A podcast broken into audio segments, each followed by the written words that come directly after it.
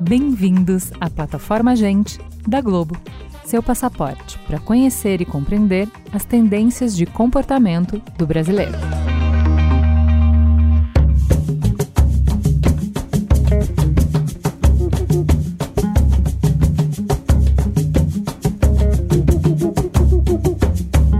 Brasil vive um dos processos de envelhecimento populacionais mais intensos e rápidos do mundo. 25% da população já tem mais de 50 anos, um número que vai aumentar ainda mais nas próximas décadas. Mas o que significa ter mais de 50 anos em 2022? Certamente não a mesma coisa que significava algumas décadas atrás. A maturidade está cada vez mais ativa, independente, múltipla. Hoje, existem diversas formas de envelhecer, e nenhuma delas está ligada aos clichês do passado. Longe de estarem caminhando para o ostracismo, os brasileiros maduros representam cerca de 40% do poder de consumo do país. Existem também diferentes grupos etários dentro da maturidade, o que complexifica ainda mais essa construção. Algumas pessoas preferem levar a vida sozinhas. Outras são esteio financeiro de famílias multigeracionais, sustentando filhos, pais e às vezes até os netos. Há aqueles que são extremamente conectados e aqueles que diminuíram as atividades. Aprofundar nosso conhecimento sobre perfis tão diversos é um dos principais desafios frente à transformação etária que o Brasil já está vivendo. Ainda há muito que evoluir para derrubar estereótipos e combater o preconceito de idade, o etarismo. Só assim, a sociedade poderá abraçar uma mudança cultural genuína, criando diálogo e fortalecendo o contato entre as gerações.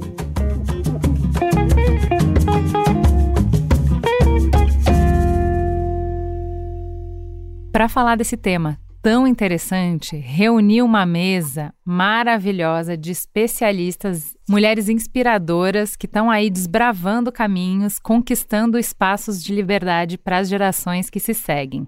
Vamos começar com Flávia Toledo. Seja muito bem-vinda ao Gente, Flávia. Quem é você na fila do pão? Obrigada, Ju. Eu sou Flávia Toledo, eu tenho 42 anos e eu sou gerente de insights da Globo. Eu sou mãe, tive filho aí durante a pandemia, então tenho meu pequeno Raul de um ano nove meses, sou casada e estou aqui mergulhada nesse assunto que é realmente inspirador. Estou bem feliz de estar aqui hoje.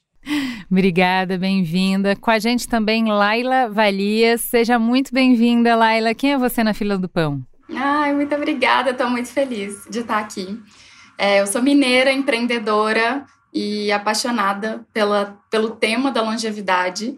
Eu entrei nesse caminho por conta do meu pai, no momento que ele se aposentou, e meu pai é esse meu grande herói, essa figura aí que me inspira todos os dias. Só que eu fiquei nessa trilha, já tem seis anos que eu respiro esse assunto, porque realmente estudar e, e ter amigos de 50, 60, 70, 80, 90 anos me faz uma pessoa melhor. Muito bem, para fechar nossa mesa, é, a gente tem a musa Astrid Fontinelli. Seja muito bem-vinda, é um prazer te receber pela primeira vez aqui no Gente, Astrid. Quem é você na fila do pão?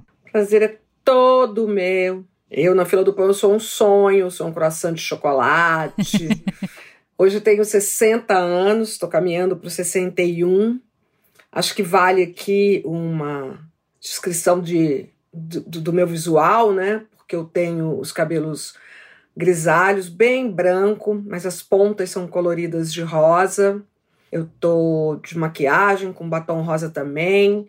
O que aparece aqui na plataforma do Zoom é um vestido todo de estrelinha. Então, para quem pensa que poderia ver uma velhinha, não, não estão vendo não. Tem um cabelo branco, mas é toda colorida, é, junto com esse cabelo branco. Hoje eu também estou apresentadora do Saia Justa no GNT. Também estou no YouTube, onde eu comecei aos 58. Eu fui convidada por eles para entrar no casting dele de conteúdo. Entre outras coisas, eu também sou mãe do Gabriel e tenho um companheiro, Fausto Franco, que até por acaso está aqui em São Paulo hoje, mas a gente vive em casas separadas.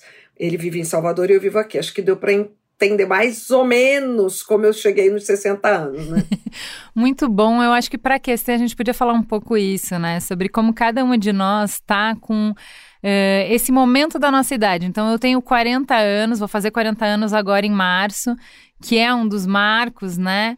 E eu estava comentando com as meninas antes da gente começar a gravar o quanto, pela primeira vez, eu estou tendo uh, mais, é, com mais frequência, conversas sobre envelhecer com as minhas amigas como a Laila falou, sobre como cuidar dos nossos pais, sobre como se despedir de algumas pessoas que começam a ir, sobre como observar que o nosso corpo está mudando e está trazendo algumas, algumas limitações que já são para se ter um outro cuidado, um outro jeito, né? Se aquele período de achar que era infinito, que não gastava, deu lugar a, a, a, uma outra coisa. Então, assim, conversas que a gente nunca tinha antes, eu com as minhas amigas, de gente, coluna é uma só, né? Se estragar, não tem peça de reposição, então a gente tem que estar tá mesmo fazendo alguma coisa. Minha avó tá toda encurvadinha, com 80 e poucos, então o que, que a gente vai fazer para envelhecer bem? Então, essas conversas, eu estou muito nessas conversas, por isso eu fiquei apaixonada quando me falaram dessa pauta. E você, Flávia? Ju,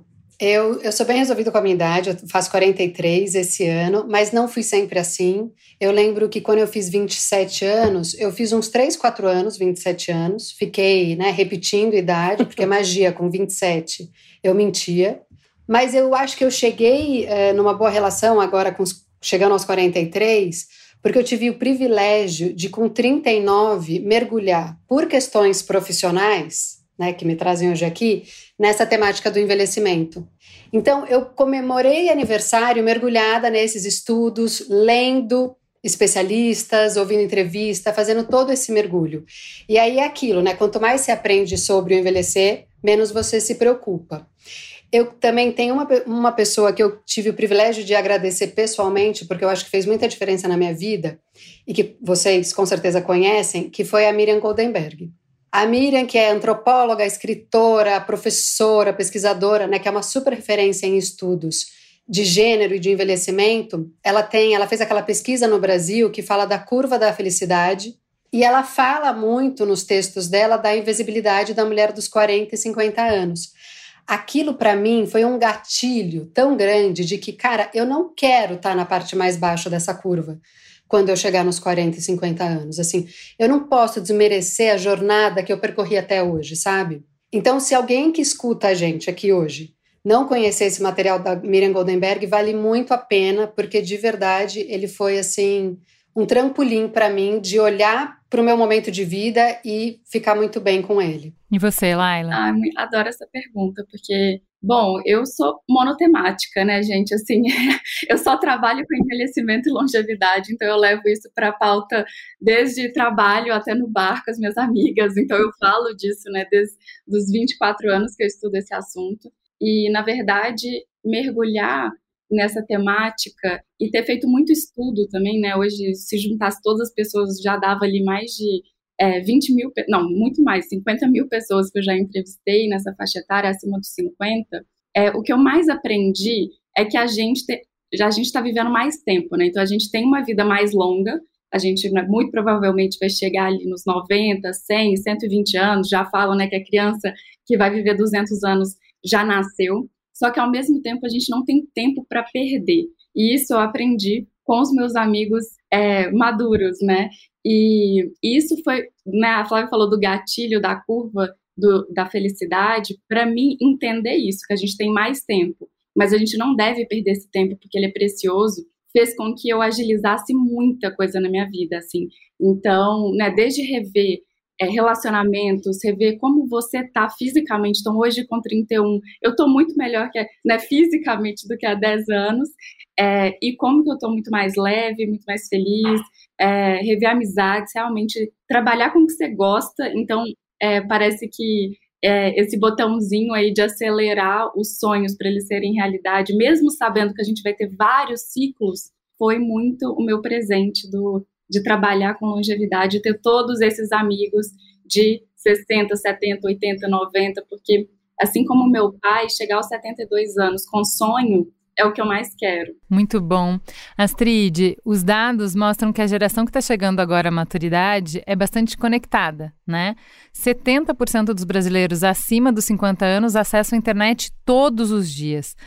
Como que isso é para você? Como é que você se relaciona com tecnologia e como está sendo? Porque agora todo mundo teve que dar um, uma acelerada por conta da pandemia, né? Como que isso te impactou o teu uso de, de tecnologia? Primeiro, só uma coisinha, eu quero falar para vocês que vocês são meninas privilegiadas, porque vocês todas, menos a Laila. Laila tem quantos anos, Laila? 31. 30 e pouco? Isso. É. Tem duas de 40, né? Uma de 31 e eu de 60. Se aos 40 eu tivesse prestado atenção, mais atenção, porque eu já conhecia a Miriam Goldenberg, é, eu estaria melhor ainda do que eu estou. E eu, e eu acho que eu estou muito bem, eu não tenho nada do que reclamar. Então, vocês trabalham com muita informação e a gente está também vivendo um momento. Flávia pode me ajudar depois. Eu não sei se é graças ao mercado, graças ao, ao, ao campo energético. A gente está vivendo um momento onde as atenções estão voltadas para o bom envelhecimento. Nada mais moderno do que falar de envelhecimento, aliás, do que envelhecer. E o meu gatilho do envelhecimento, e eu só me toquei disso, não foi com todos os estudos, com todas as entrevistas que eu já fiz sobre o assunto, ou a vivência até do saia justa, porque esse também é um assunto que perspassa. A gente, quando a gente fala de maturidade, a gente está falando desse envelhecer bem. Quando tem eu ali à frente do saia justa, eu entrei para o saia justa, já tinha 50 anos. Então, tudo isso é, é a conversa. Mas o meu gatilho me foi dado quando o pediatra fui levar Gabriel pela primeira vez, o meu filho. Eu tinha. Gabriel tem 13, eu tenho 60. 47 para 48, mais ou menos. Fui levar a pediatra, a pediatra virou para mim e falou assim: Astrid, você, tá, você, tem uma, você tem que ter uma consciência. Você está criando uma criança que vai fazer parte da geração que vai chegar aos 120. Então, aí ela falou as coisas que eu tinha que fazer com ele, entendeu? Usar filtro solar, andar de na cadeirinha com cinto, porque saúde ele vai ter. Ele não pode dar mole, você não pode dar mole com ele. Eu peguei aquilo tudo para mim, menina. Que eu falei, opa, se ele vai viver até os 120, eu quero acompanhar uma parte desse pedaço aí. Eu não posso deixar ele com 60 anos, que foi a idade que a minha mãe perdeu a mãe dela. Eu perdi a minha mãe com 60 e pouco, 65. Então eu tenho que cuidar para chegar aí. E o cuidar não é só cuidar bem dos seus joelhos, porque um dia eles irão faltar. Filtro solar é também cuidar bem dos seus joelhos, porque ele irá faltar, mas da saúde mental. E aí também, organicamente, eu sou uma pessoa que a minha carreira foi pontuada por estar ligada, conectada de alguma forma à juventude. Sou eu a pessoa que, dentro do Saia Justa, tenho muito olhar para o que vem antes. O aqui você vem tudo antes, que foi um slogan da MTV lá no passado, é um negócio que está no meu DNA. Então, a tecnologia, é, a moda, o consumo, são todas coisas que me interessam muito. De novo, estou aqui falando com você, tem um computador na minha frente, um iPad ali do lado, celular gravando e tal. É, eu fui convidada para ser youtuber, olha, com 58. Então, eu acho que a tecnologia, a gente vem falando muitas coisas ruins sobre ela, tem muita coisa ruim acontecendo por conta da tecnologia ou por conta do mau uso também é dela. Muita gente dessa minha faixa etária para frente sendo usada de uma forma errada pela tecnologia, mas ela é fundamental ela é saber, ela é conhecimento e ela é conexão. E aí a conexão a gente viu na pandemia que quem. Acho que todo mundo que tem uma mãe distante, uma tia distante, uma avó distante, pôde minimamente se conectar graças à tecnologia. Então eu sou uma senhorinha toda conectada. É, eu acho que mais do que é, tecnologia, tem essa coisa de, de se permitir continuar aprendendo, né? De não não chegar no lugar do se acomodar, de falar, eu já sei o suficiente. Gente, dá tanto trabalho aprender coisa nova.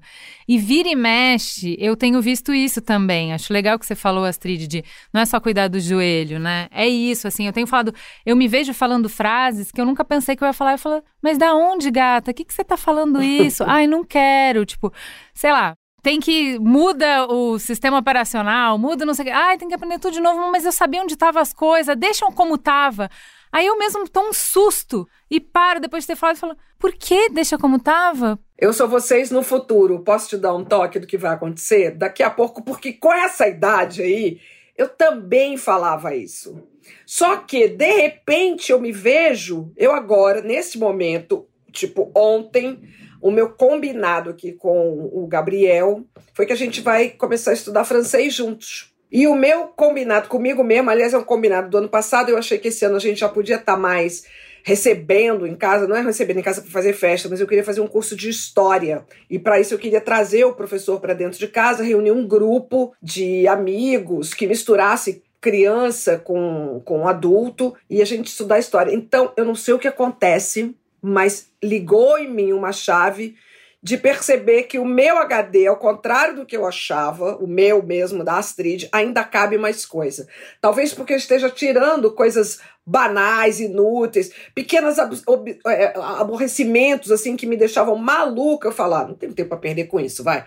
Pá! Então, deixa entrar o francês que vai ser melhor para mim. E certamente, quando eu estiver lá na frente no 80, isso que eu estou vivendo agora vai ser muito bom para a saúde mental, para a mente, para o cérebro mesmo. Muito bom. Eu ia falar isso, né? a Astrid, por, por, pela vivência dela, né? Você, viu, né? Aconteceu com você. Mas quando a gente olha os dados, essa é uma fala muito frequente. Eu era muito mais velha há 15 anos atrás do que eu sou hoje, há 20 anos Pode atrás. Crer. Então, de novo, a curva da felicidade da Miriam, né?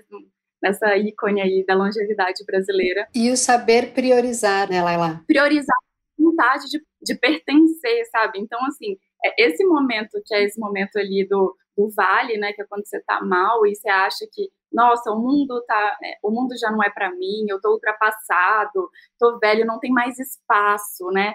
É uma fala muito dessa faixa etária. Depois, quando vai para frente, abre um leque de oportunidades e de possibilidades que você meio que fala assim, opa, eu quero pegar esse bonde, eu quero, né, eu quero viver dessa forma, né? Muito mais muito mais leve, com muita vontade de participar, de conhecer gente, de aprender, de ter um novo relacionamento de novo. Então, todos os dados comprovam isso, né? Assim, e, inclusive, a mulherada é muito protagonista dessa fase, assim. São as mulheres que mais né, se trafegam e navegam bem na maturidade, muito porque elas estão no nosso perfil, né, borboletas, né, Flávia, que a gente gosta de falar desse perfil aventureiro, explorador, que quer mesmo conhecer e fazer muito mais coisa pela frente. Esse tema é um tema muito gostoso que eu falo que a gente poderia ficar falando três horas, né? Que é o olhar para o envelhecimento feminino é, e o olhar do envelhecimento masculino, né? Como a gente começa a envelhecer muito antes, nós mulheres, né? Na cobrança que a gente sente da sociedade, como a velhice começa muito mais cedo para a gente do que a dos homens.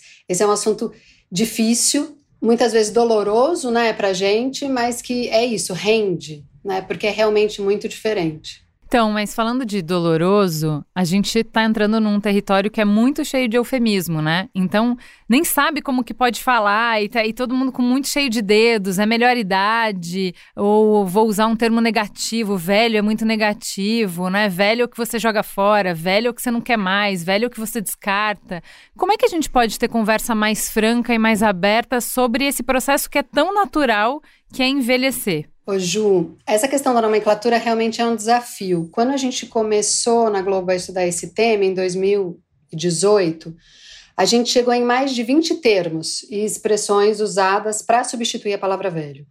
O que por si só já é muito simbólico da dificuldade que a gente, como sociedade, tem de encarar e de lidar com essa fase da vida, né? Porque se a gente para para pensar, quantas palavras a gente usa para designar a infância ou a juventude? A infância é a infância, a juventude é a juventude. O adulto, ele é o adulto, né? Não tem sinônimos, não tem eufemismos.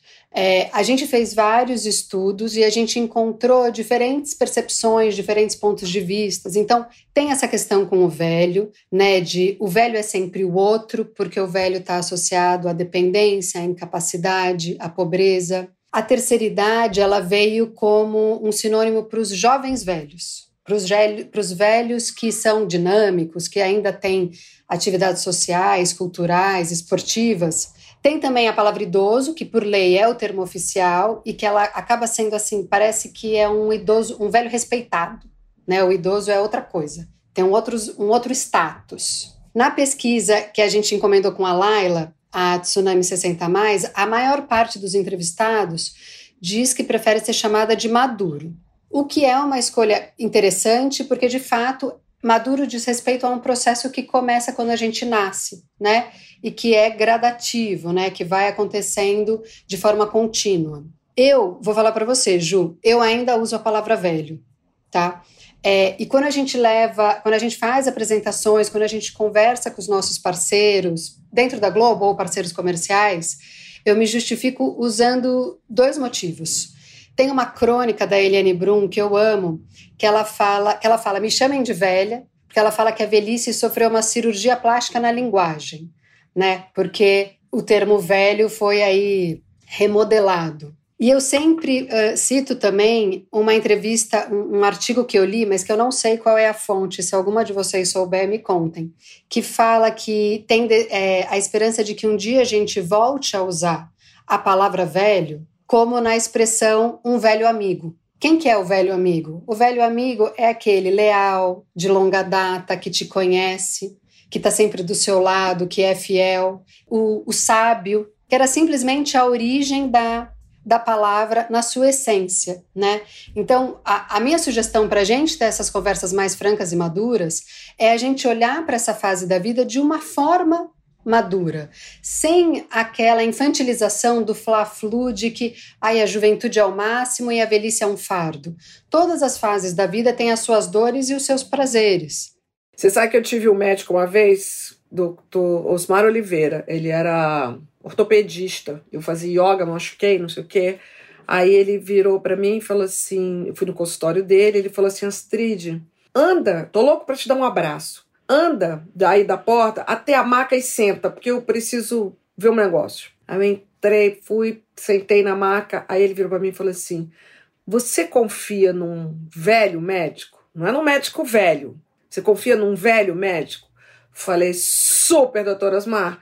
Ele falou que você tem a pedra no rim. Só de andar? Porque em nenhum momento a sua expressão mudou. Você continuou sentindo dor o tempo todo. Você não achou uma posição que as suas costas pararam de doer. Foi pela observação. Então, o velho, nesse, nesse sentido que você falou, né, Flávia? Quando colocado corretamente. Mas hoje em dia, nas redes sociais, quando acontece alguma coisa e que querem me ofender, há quatro, cinco anos, para me xingar, me chamavam de comunista. Agora me chamam de velha. Porque essa velha tá gagá, essa velha tá maluca. Então, mas tem uma diferença. Uma coisa, uma coisa é substantivo, outra coisa é adjetivo, né? Quando você coloca antes, é, né, um velho médico. Trata como xingamento. Trata. Astrid, você falou uma coisa que é tão uh, também importante a gente pensar que é assim: quem quer ir em, em médico recém-formado? Eu, eu, fico com medo uhum. de ir em médico recém-formado. Eu quero ir no médico velho. Mas para diversas profissões, para minha, no caso, que sou publicitária, chega uma hora que acabou a nossa carreira. Bateu 50, 55 claro. anos, um beijo, tchau. Mas você entra em qualquer agência.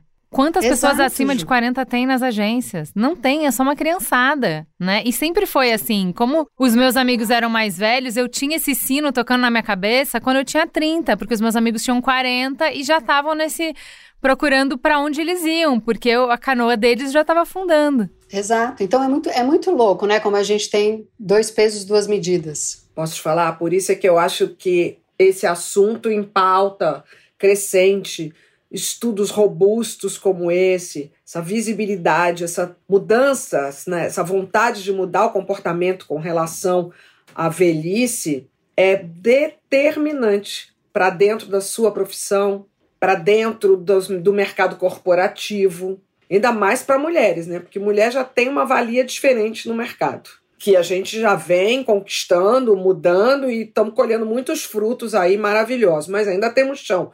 Agora, dentro desse percurso, a idade pesa. Agora, eles têm que perceber que, junto com a idade, vem a maturidade, o conhecimento, a temperança. É isso. E o que o dinheiro não compra, né? A gente fala, existe o jovem traz o coeficiente do digital, né? Ele agrega com isso, com um conhecimento que é que é mais fluido uhum. do que pra gente. Mas a gente pode aprender. Mas os mais velhos podem aprender.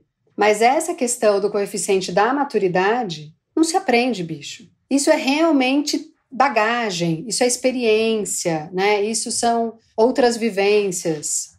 Todas elas. Você sabe uma coisa que eu falo com relação ao chegadas e partidas? Muita gente fala sobre a minha performance no Chegadas e Partidas. O Chegadas e Partidas é maravilhoso, que programa maravilhoso, é quase que uma unanimidade, né? Aí, uma coisa que eu falo, eu falei, e é o que vai me dar garantia de longevidade na televisão. Porque para fazer esse programa, uma menina sem bagagem não segura. Eu, com 30 anos, não teria feito ele bem.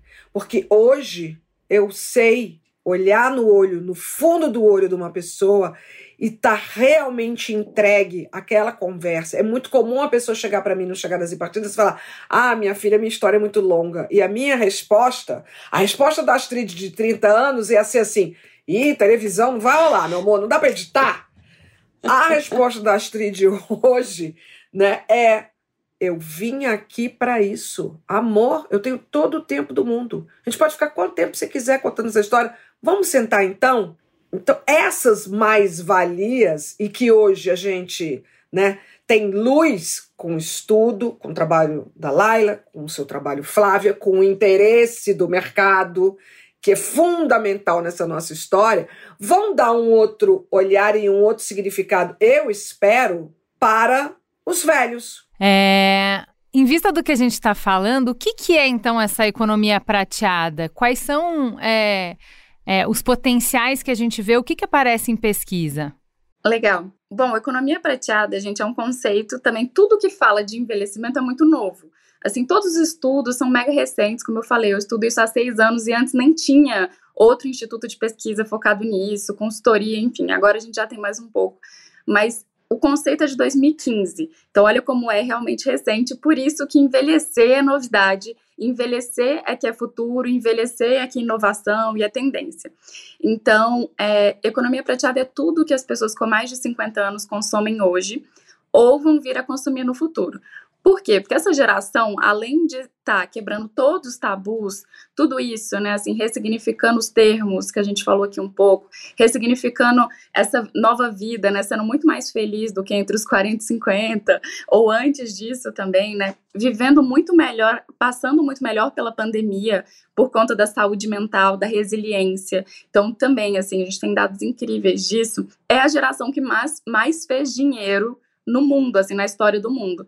E por isso eles são consumidores muito importantes para todas as marcas, para todos os setores. Só que ainda estavam invisibilizados. Então, esse consumo prateado, hoje no Brasil já é quase mais de 2 trilhões de reais. Então, se a gente pegasse todo, né, todo esse consumo já seria a terceira maior economia do mundo, depois dos Estados Unidos e da China. E, nos, e assim, globalmente é um consumo de 15 trilhões, já tem gente falando de 38 trilhões quando a gente vai para mercado da longevidade como um todo. As cifras são todas surpreendentes, assim como tudo relacionado à economia prateada e ao mercado da longevidade é muito surpreendente, porque até então essas pessoas não eram é, vistas né, nos planejamentos e consideradas como um, grande consumidor. Então, tudo é muito, tudo quando você vai ver, né, desde a, de mercado financeiro, mercado de moda, né, o mercado de viagem, o mercado de turismo, o mercado do sexo, todos esses, as consumidoras maduras, os consumidores maduros são ali o grande arrimo, né, a grande base dessas grandes marcas. E aí, só para complementar o que a Astrid estava falando, eu me sinto muito esperta, né, trabalhando com esse assunto, não só porque o mercado é gigantesco, né, tem milhões de oportunidades né, nesse oceano prateado, mas porque entendendo e valorizando muito bem essas características, né, esses, é, essa essa parte muito boa dos profissionais maduros, eu consigo ter, né, por exemplo, a minha sócia, que é a minha par, que tem mais de 65 anos e que traz tudo isso, né? Essa, essa tranquilidade na hora de vender para os clientes, na hora do atendimento, a experiência na hora de ler o ambiente, que é muito mais que eu demoraria 30, 40 anos para ter e hoje eu tenho porque ela está comigo, né? Então, esse tipo de coisa a gente tem que ser muito esperto para a gente navegar aí nessa, né, nesse oceano prateado. Muito bom, mas você usou uma palavra é, no meio da, da sua fala que é de arrimo né? Já, você falou arrimo de mercado. Mas a verdade, tem outro é, ponto interessante da pesquisa de vocês, que assim, entre os brasileiros com mais de 50 anos, 39%, então quase 40%, dizem que a renda é a única que mantém a casa. E 37% que a sua renda é a principal. O que, que, significa isso, ser esteio financeiro da família nessa fase da vida? E por que, que os lares das classes A e B estão mais multigeracionais, que é uma característica que a gente via mais nas classes C e D? Então, o que aconteceu é, né? Como essa galera, né? Principalmente entre 50 e até 80 anos, até 75 anos, vamos falar assim, eles foram os que mais fizeram dinheiro na história do mundo eles cuidaram dos filhos, né? Acha, e, e tinham meio que uma expectativa que esses filhos iam se dar muito melhor do que eles, né? Então, assim, tem, tem essa coisa. Foi a galera que fez dinheiro, foi a galera que teve carreira, que entendeu que era importante poupar para ter uma aposentadoria, para né, o seu futuro e tudo mais, porque sabia até das instabilidades, das crises dos países e tudo. Eles juntaram essa grana, conseguiram né, ter a sua aposentadoria, só que o que aconteceu foi, as gerações mais jovens, até um pouco da geração X, que a gente agora está chamando de geração invisível, e até as outras, millennial, então, geração Z ainda, vai envelhecer muito mais pobre do que esse pessoal hoje né, tem de dinheiro. Então, quando a gente fala de todas as classes sociais, A, B, C, D, E, quem realmente é arrimo dessas famílias todas são pessoas com mais de 55 anos, com mais de 60 anos. São eles que bancam as casas. Então, houve uma inversão do protagonismo consumidor. Né? Se antes né, a gente tinha aquela visão da mãe que ia morar com a filha da mãe mais velha, que era um peso familiar, que era um peso de, né, de gasto, hoje é o contrário, a gente vive essa síndrome do ninho cheio, que são os filhos voltando para a casa dos seus pais e às vezes trazendo neto, né, porque separou. Eu vou aproveitar que a gente está falando desse tema para chamar para o papo o Leonardo, do GNT, que nos mandou um áudio sobre o que, que motivou o canal a mergulhar no tema maturidade e uma das motivações é exatamente esses lares multigeracionais que a Laila estava comentando. Leonardo, por favor, se apresente para o nosso público. Olá, pessoal. Eu sou o Leonardo Moura, eu sou gerente de inteligência de mercado e planejamento aqui na unidade de variedades da Globo, e dentro dessa unidade está a marca GNT. A gente perguntou para o Leonardo o que, que os lares multigeracionais têm a ver com a produção de conteúdos audiovisuais no GNT e como o canal tem trabalhado esse tema. Fala aí, Leonardo. Bom, a GNT é uma marca que nasceu aí na TV Paga, produz conteúdos, né, formata conteúdos para a TV Paga e hoje também para o Globoplay, e é uma marca reconhecida por abrir temas dentro dos territórios é, onde ela se propõe a atuar. Então, dentro de comida, a gente abre temas, dentro do universo de casa, a gente abre temas, e dentro de um universo que a gente chama de diálogos, que são os programas de debate, os talk shows, a gente também abre temas, porque isso está na nossa essência, né, essa sintonia com a sociedade. É, a gente precisava falar de maturidade porque a presença da audiência com mais de 50 anos ela é muito importante, muito relevante dentro do nosso negócio e, e é uma audiência que está ali nos acompanhando é, diariamente e que a gente procura atender da melhor forma possível. E a gente entende e que é importante se aproximar das discussões identitárias e entende que a maturidade faz parte desse debate Bom, o que isso tem a ver então com a nossa história de produtor de conteúdos audiovisuais? A gente precisa entender então que a produção dos nossos produtos ela vai ser consumida por pessoas de diferentes idades ali do outro lado. Né? Estou à frente também de uma marca que é o Viva, talvez vocês conheçam. É uma marca que traz aí o acervo da TV Globo e ela é muito consumida. Ele é primeiro lugar na TV por assinatura no total do dia, porque ela é consumida por diferentes perfis geracionais. É um conteúdo que fala com diferentes pessoas. O GNT, a gente também procura, claro, a gente quer cada vez mais pessoas, diferentes pessoas, à frente da nossa tela, na audiência linear ou na audiência Globoplay. Só que, além disso, de entreter, a gente está no nosso DNA, a gente também abrir esse tema né, e aprofundar esse tema. O que, que significa aprofundar a discussão da maturidade? É entender que a maturidade não é uma só e a gente não pode colocar as pessoas em caixinhas. A gente já trabalhou isso muito com as mulheres, até, né, de não colocar, não tem modelos a serem seguidos, cada um pode ser o que quer, é, na hora que quer. Se você quer ser uma mulher que, você gosta de ficar em casa, você gosta de cuidar do lar, ótimo, se essa é a sua verdade. Se você vai é, trabalhar fora, você quer empreender, maravilhoso também essa é a sua verdade. Isso vale também para a maturidade. A maturidade também, o idoso, ele tem diferentes perfis. E a gente precisa que esses perfis sejam representados simbolicamente, tanto nas nossas produções, claro, também quanto na publicidade. É por isso que é tão importante para a gente, né, enquanto Globo, enquanto GNT, consumir isso e calibrar as nossas ofertas de conteúdo.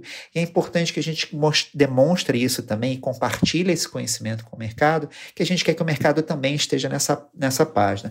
Eu destaco até, tem campanhas muito interessantes, assim, e de uma forma que eu acho bem interessante de trabalhar. Vou destacar duas. Uma do, do iFood, é uma campanha bem focada em lead, que é de 15 segundos, ela aparece muito em pre-rolls aí nas plataformas de vídeo, e, e você tem uma mulher negra, é, um homem branco e uma mulher mais velha também, e os três eles estão na mesma situação, ali comendo assim, né, um, um lanche, uma pizza e peça agora iFood. E outra uma campanha que está no ar agora no BBB, que é a campanha de Avon também, uma campanha focada também na revendedora, é, com a representação é, é negra em evidência ali, uma campanha linda, e você tem dentro dessa representação uma mulher mais velha ali, certamente é, com mais de 60 anos, fazendo parte ali daquele ecossistema Avon, seja comprando como consumidora, seja como revendedora. Bom, espero que eu tenha contribuído de alguma forma. Um abraço. Então, Astrid, o Leonardo fala é, nesse áudio sobre a importância que o GNT vem abrir e aprofundar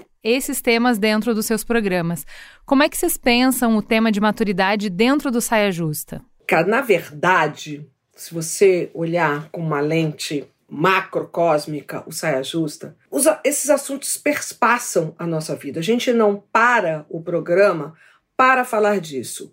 Muito embora agora, nesse verão, a gente parou para falar sobre etarismo, uma palavra nova, porque né, tudo isso que a gente está falando é que assim, estamos agora estudando esse segmento populacional. Então, a gente mostrou uma palavra nova e, e explicou o que ela é, é para a nossa audiência. Mas o que a gente faz é vivenciar essas coisas.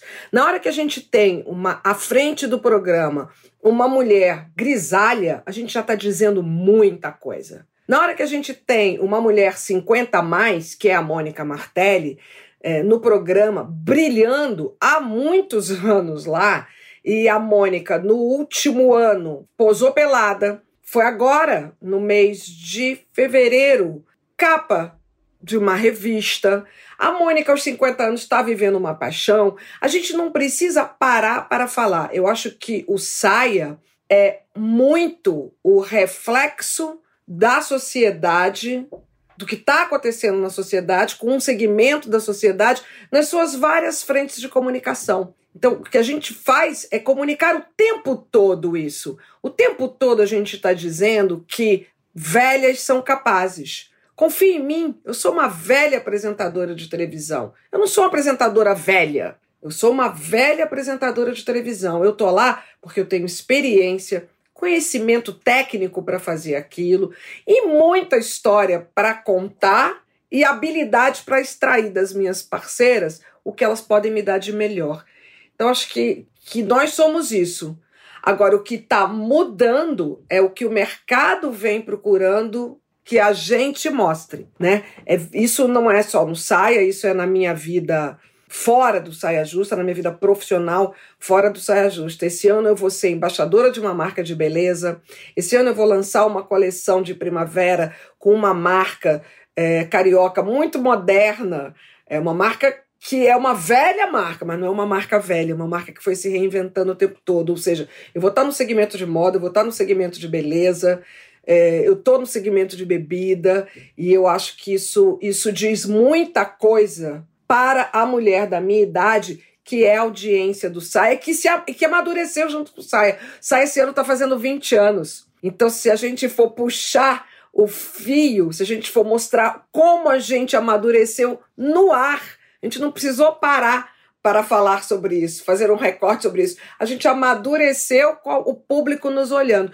20 anos é muita coisa, gente, na televisão, viu? Posso fazer uma pergunta? Se não for difícil, pode. Não, é pessoal, na verdade. Astrid, você falou que você vai fazer essas ações todas, né? De, de beleza, uhum. de moda. Você acha que você está num momento que você está recebendo mais convites? Ou é a mesma quantidade de convite que você recebia aos 40? muito mais. Aos 40 anos, eu me achava feia.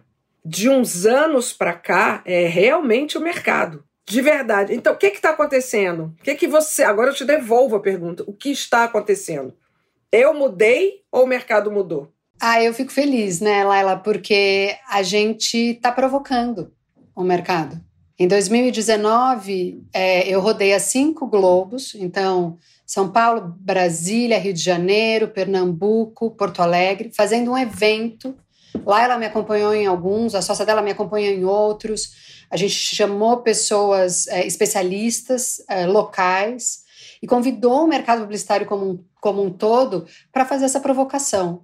Porque a gente entende que é um trabalho em conjunto, é um trabalho de que precisa mobilizar a sociedade para a gente repensar é, o que, que a gente está fazendo, o que, que a gente está construindo, né? Tanto em termos uh, na pessoa física como na pessoa jurídica. Né? É claro que a gente está aqui falando uhum. de impactos para as empresas, para as marcas, mas a gente está falando também das nossas vidas, né? Isso está Está interligado. Claro. A gente está na ponta. A gente está na ponta. Como que a gente quer ser visto, quer ser tratado, quer ser representado quando a gente tiver 60, 70, 80 anos? Então a gente vem fazendo essa, essa provocação, Astrid. Eu fico feliz que num determinado nível ela esteja surtindo efeito. E aí eu queria te puxar, Flávia, para mais um recorte, porque a gente tem naturalmente um recorte de gênero aqui na mesa. É, e a gente acabou falando um pouco de diferença de classe social nas maturidades, né? Agora, que impacto que o recorte de raça tem no entendimento da velhice no Brasil? Tem algum outro recorte que também seja relevante? Ô Ju, a gente foi falando aqui e eu fui pensando no conceito de interseccionalidade da Kimberly Crenshaw, que ela fala das diversas camadas de privilégio ou de falta de privilégio que os diferentes grupos sociais têm e como que isso impacta as nossas vidas, com limitações ou com opressões, né? Então, cada camada funciona como um véu, e aí a gente vai adicionando camadas dependendo dos atores sociais. É sabido que no Brasil a questão de raça por si só ela já distingue a forma como, de, de uma maneira muito acentuada, a forma como homens e mulheres brancos e homens e mulheres negros vivem e vivenciam as diferentes fases da vida, inclusive a velhice. Quando a gente pensa na velhice, o que, que é esperado da velhice? É que seja um momento de sabedoria e desfrute. Né? Depois de uma vida longa e árdua de ralação na fase adulta, que ela entre como uma fase de descanso. Mas a gente sabe que no Brasil, e o que eu quero dizer com, esse, com isso tudo, é que a gente sabe que homens e mulheres negros demoram mais do que os brancos para poder vivenciar essa fase do descanso e do desfrute da velhice. Por quê? Porque eles têm que trabalhar mais, por mais tempo, para ser, por mais tempo, esse arrimo familiar que a Laila tinha falado. Né? Porque eles têm mais familiares dependendo deles.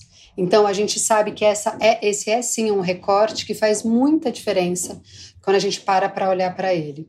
Agora, no Brasil, que é imenso, e que é super diverso, todos os recortes são importantes. Então, o de gênero é importante, o de raça é importante, o recorte regional traz muitas diferenças também, o recorte de religião, o recorte de classes, claro. A gente começou a conversa falando sobre a questão do pintar o cabelo, né? Do pintar e não pintar o cabelo, e como isso é algo libertador para as mulheres, como isso é algo que é que vem mexendo de uma maneira até ideológica uh, com nós mulheres como um todo, para quem já chegou nesse momento e para quem ainda tá, ainda não está vivendo, mas que sabe que vai, que vai chegar.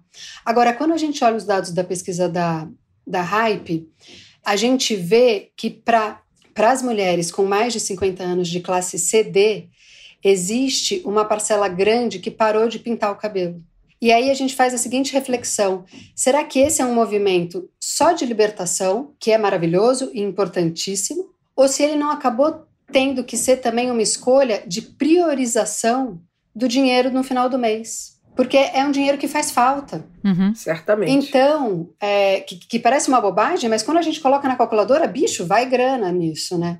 Então, todos, o, todos os recortes para o brasileiro são muito importantes de serem olhados e tratados com cuidado, porque a gente tem a gente tem essa mania de generalizar tudo, mas a gente tem diferenças muito expressivas dentro de todos os nossos grupos sociais.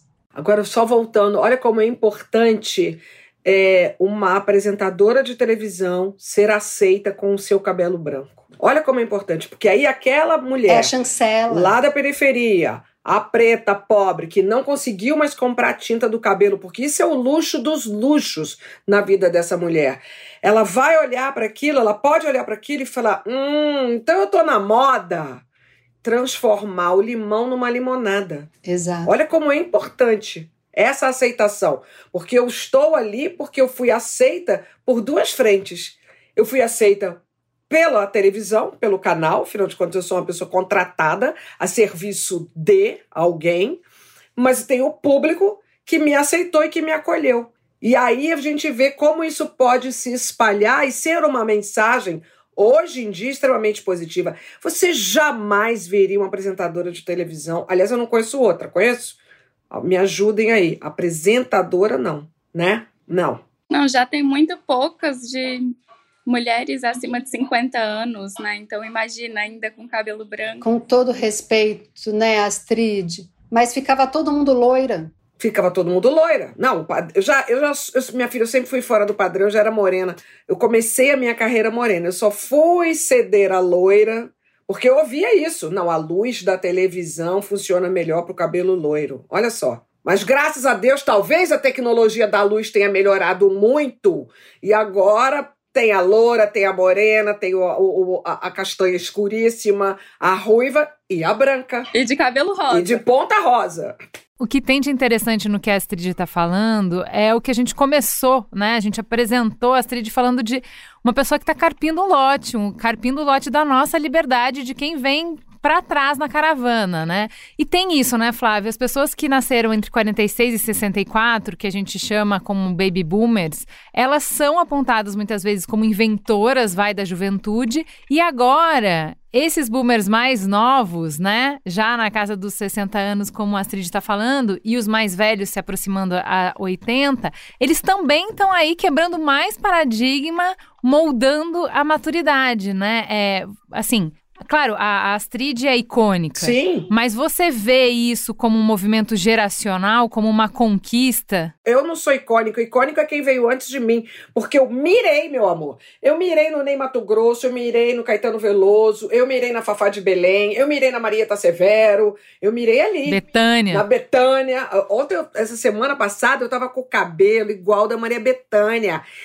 Todo sem.